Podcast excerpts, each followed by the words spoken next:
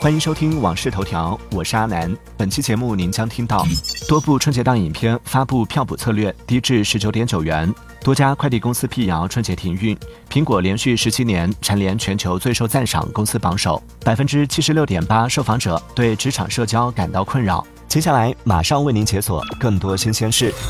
据灯塔专业版数据，截至二月一号十二点二十五分，二零二四春节档新片预售票房破九千万，《热辣滚烫》《飞驰人生二》第二十条暂列当前春节档新片预售票房前三位。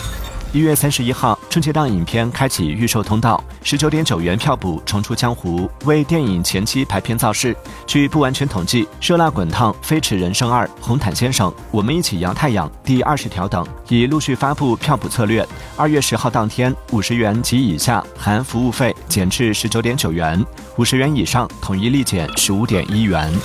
春节临近，各地旅游市场开始升温。二月十号至二十四号，新疆三百九十九家国有 A 级旅游景区全部实行免门票惠民政策，并推出系列精品旅游线路，活跃春节旅游市场，丰富冰雪旅游体验。近日，一张包含顺丰、圆通、中通、申通、韵达、百世、邮政等多家快递公司的春节放假时间表在网上流传。随后，快递停运时间的相关话题登上热搜。对此，图中提到的多家快递公司均予以否认。据财富杂志公布的二零二四全球最受赞赏公司榜单显示，苹果公司在社会责任、财务稳健性、创新和全球竞争力方面均名列第一，已连续十七年蝉联榜首。微软公司虽然在计算机软件行业排名第一，但在总榜上未能超越苹果，位居第二。亚马逊降至第三位。调查数据显示，iPhone 十五的两款 Pro 系列满意度处于下降趋势，而两款标准版满意度反而有所爬升。在过去三十天内，苹果 iPhone 十五 Pro 用户抱怨最多的三个问题包括续航能力差、升级幅度小、对实体设计的投诉，包括相机镜头突出导致手机难以平放。针对网传董明珠称多发两亿元年终奖是为发格力手机等不实消息，一月三十一号，格力电器发布声明称，公司调增的两亿元年终奖与免费配备的工作手机无关，且公司决定为每位员工免费配备工作手机。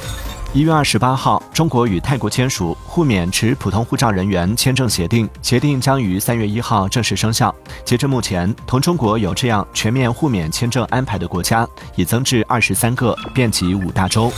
近日，脸书母公司 Meta CEO 马克扎克伯格、TikTok CEO 周受资等五位社交媒体公司 CEO 一同出席了美国参议院司法委员会举行的听证会。扎克伯格在国会作证时，当众向儿童性剥削的受害者道歉，称：“我为你们所经历的一切感到抱歉。”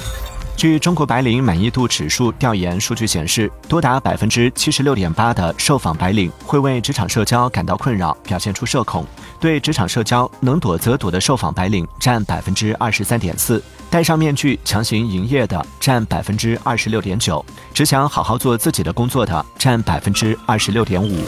特斯拉官方宣布 Model Y 升级，功能上 Model Y 全系配备新一代自动辅助驾驶硬件 HW 四点零，外观上新增 Model Y 专属快银车漆。售价方面，据特斯拉中国官网显示，Model Y 车型保持原价。据报道，星巴克中国在本财季客单价下降了百分之九。星巴克中国方面表示，客单价下降主要是因为促销环境加剧等因素。星巴克中国称，由于消费者更谨慎的消费决策，使一部分价格较高的商品销售放缓。欢迎继续收听《往事头条》，接下来为您解锁更多精选热点。